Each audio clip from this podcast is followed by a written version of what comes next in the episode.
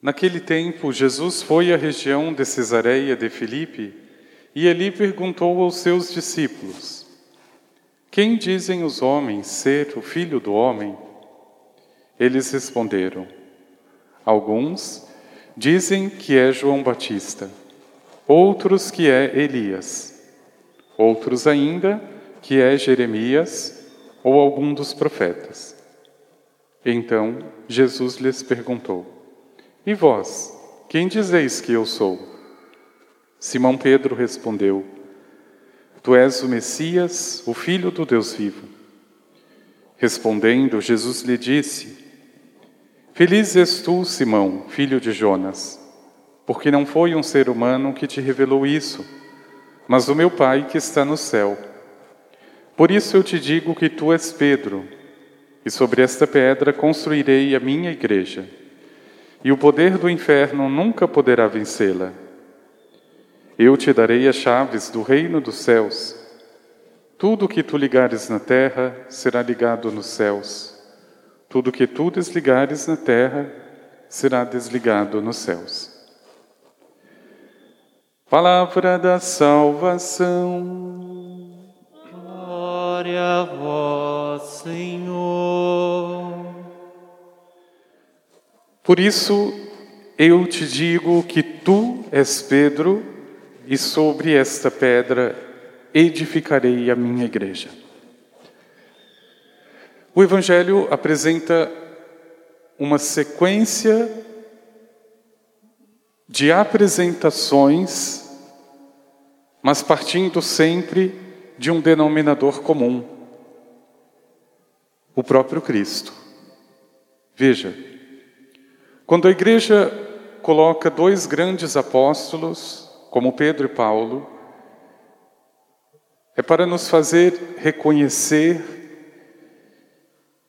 que, por mais diferentes em personalidade, em caráter, em atitudes, existe algo maior que une a vida destes dois apóstolos, destes dois homens,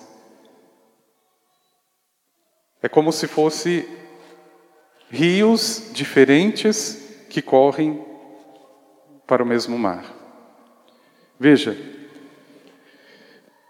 a ponto de Pedro já não ser mais Pedro e de Paulo já não ser mais Paulo. E por mais absurdo que isso possa parecer, a missão do cristão é essa: desaparecer, para que Cristo seja tudo em todos. Veja como Paulo escreve isso de uma forma belíssima. Já não sou eu que vivo, mas é o Cristo, é Ele que está vivendo em mim. Veja, meu irmão e minha irmã, em toda a característica humana, o que você deveria saber de princípio como aliás foi ficando aos poucos claro para Pedro e para Paulo. Pedro é a imagem de Jesus. Paulo é a imagem de Jesus. Você é a imagem de Jesus. E Jesus sabe disso. Você é que não sabe. Pedro é que não sabia, Paulo, muito menos. E é exatamente neste momento em que eu me dou conta de que não sou minha própria imagem, mas que carrego a imagem de Cristo, quando esse momento acontece na vida do ser humano. Veja, o ser humano já não começa a buscar por ele, mas pelo próprio Cristo. Por que, que é importante perceber isso? Porque, meu irmão e minha irmã, o ser humano é dotado naturalmente por Deus para buscar aquilo que nós chamamos felicidade. Nós damos esse nome, mas talvez seja algo muito maior. Mas como é que nós geralmente buscamos ser felizes? Veja, São situações onde as decisões, tudo aquilo que gira em torno desta tal felicidade, tem uma origem muito pequena porque ela vem de nós mesmos. E veja como isso é delicado quando nós começamos a falar da vida pessoal, mas muito mais ainda da vida familiar. A pessoa que quer ser feliz a todo custo é um inferno dentro de casa. É um inferno. Porque veja, eu atendo muitas pessoas que dizem assim, padre, o meu casamento já não está bem, a pessoa já não tem carinho comigo, ela já não cuida de mim, o meu esposo não, não liga, não conversa, a minha esposa é relaxada, ela engordou. Se a gente tirar todo aquilo que é, de repente, uma falha de cada um, um pecado mesmo de cada um, o que é que está por trás de tudo isso? Eu preciso ser satisfeito. Eu preciso ser a causa. Eu preciso ser agradado. Enfim, eu não estou dizendo, meu irmão e minha irmã, que você precise se casar com uma pessoa que seja relaxada, que não faça questão e que não tenha o carinho, não é isso. O problema é que quando eu busco a felicidade, independente da felicidade de Cristo, eu me perco. Eu me perco. Não seria exagero nenhum dizer que você não tem que buscar a tua felicidade. Você tem que buscar a felicidade do Senhor. Quando você encontrar a felicidade do Senhor, você vai ser feliz. E só aí você vai ser feliz. Veja, é essa busca frenética, é esse querer a satisfação todo tempo, o preenchimento, a resposta, a solução, Para mim fica muito claro, somente de ouvir algumas pessoas, quem é que está no centro da vida. Não, porque eu fui enganado, eu fui traído, eu fui. Eu, eu e eu.